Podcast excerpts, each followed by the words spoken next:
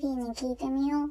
この番組では皆様からの疑問に私、リリーが答えていきます。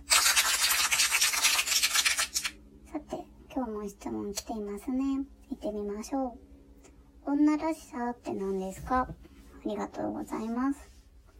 女らしさですね。一言で表すのは難しいと思いますけど、何なんでしょうね。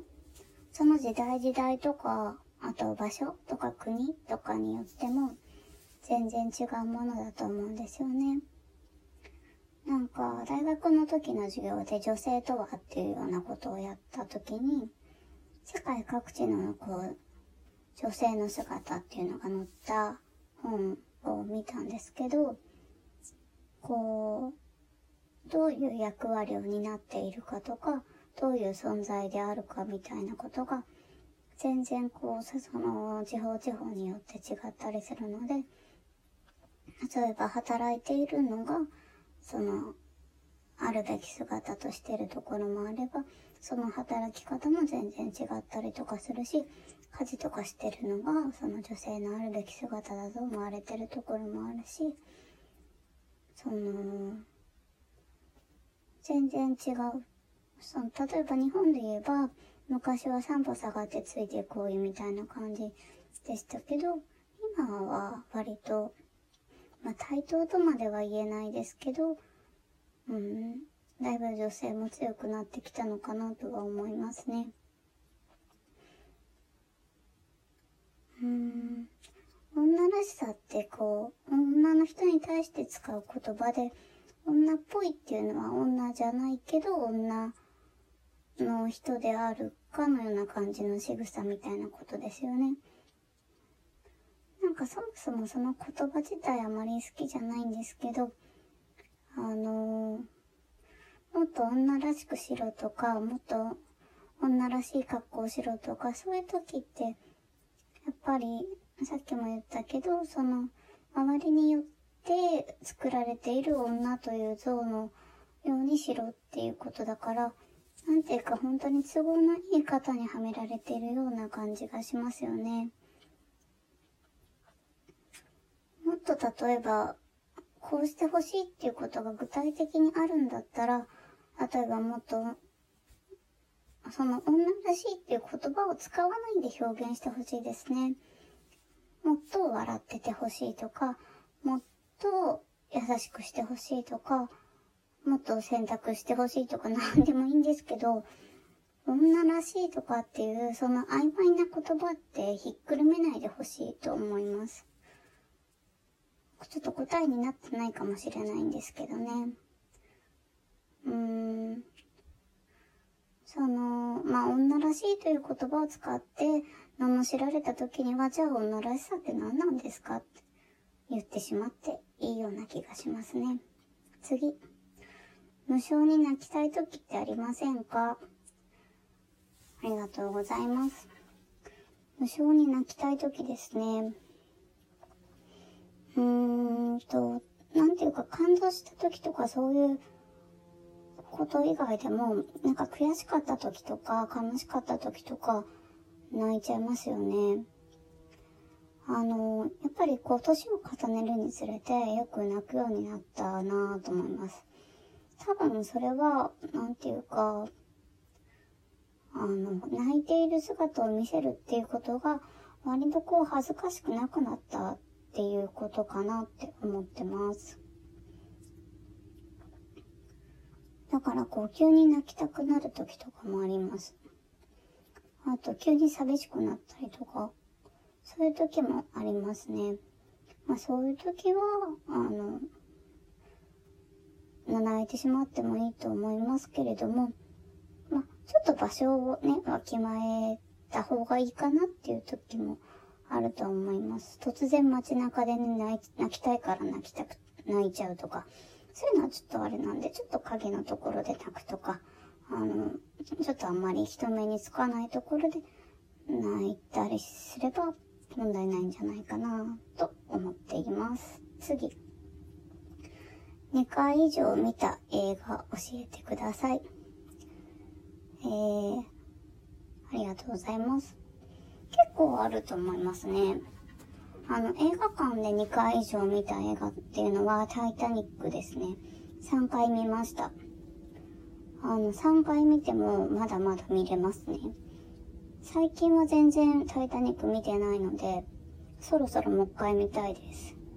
やっぱりあのジャックとローズが沈んでいくというか、あの沈没するところ、あそこがいいですね。こう頑張って必死に助からうとするところ。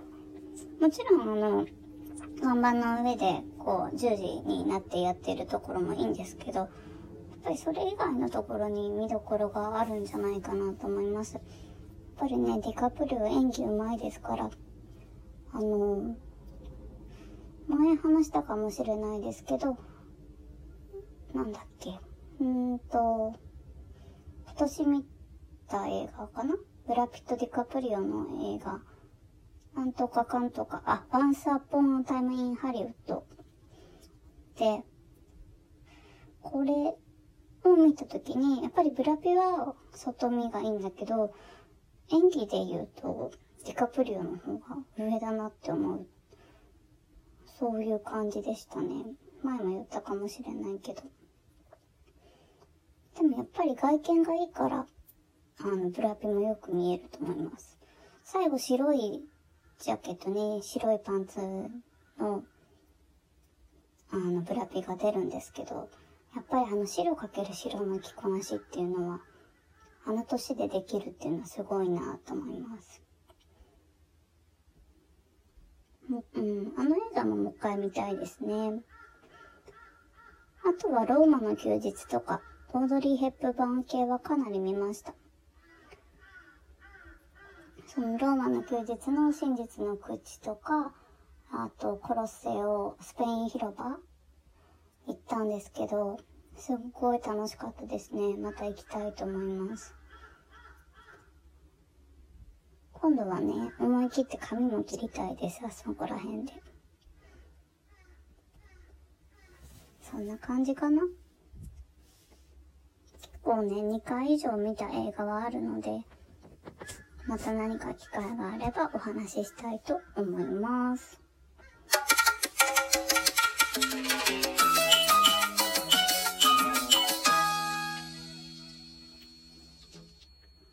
日10月18日は冷凍食品の日です。えー、冷凍の糖が糖10ですね。それで冷凍食品っていうのがマイナス18度以下で保存して1年持つよっていうことから10月の18日を冷凍食品の日としたそうです。冷凍食品好きなのとかありますか？私ちっちゃい頃はあれ好きでした。焼きおにぎり。よくお弁当に入れてもらってたんですけど、焼きおにぎりとね、チーズミニハンバーグ。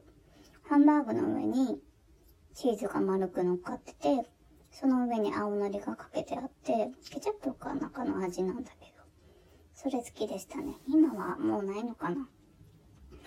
あと、最近だったらセブンイレブンで買える餃子とか、シューマイとか、あとスミレのチャーハンとか、そういうの好きです。うん。なんか、自粛期間中にセブンから配達してもらえるっていうサービスがあって、それで、あの、食べるようになったんですけど、美味しいですね。また何かいろいろ食べてみたいなって思ってます。おすすめの冷凍食品あったら、今度教えてくださいね。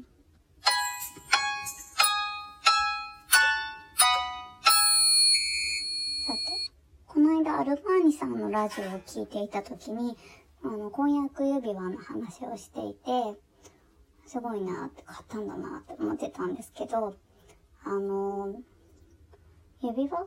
私も婚約指輪とかはもらったことないんですけど、まあ普通のなんかクリスマスとかに、何の時誕生日かな？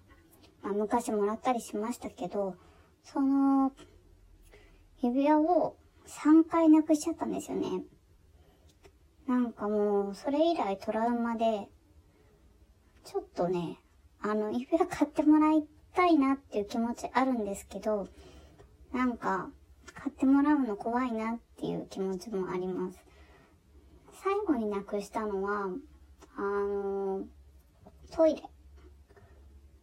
トイレに行って、その指輪すごい大事にしてたんですよ。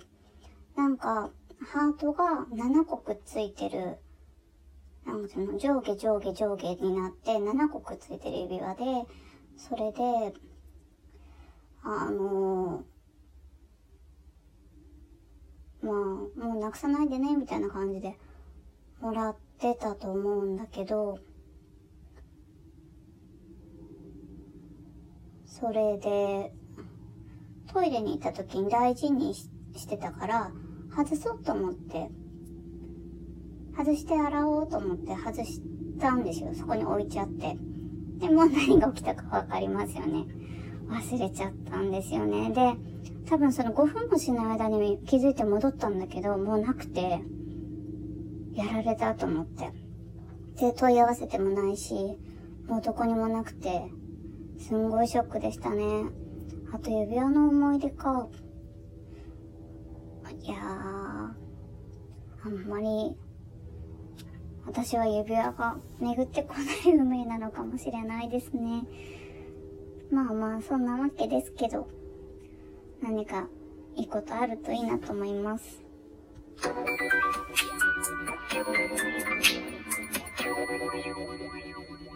そろそろお別れの時間が近づいてきました。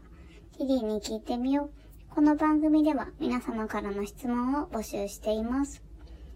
えー、質問箱、ツイッターダイレクトメール、ラジオトークのお便り欄からお寄せください。次回もお楽しみに。See you!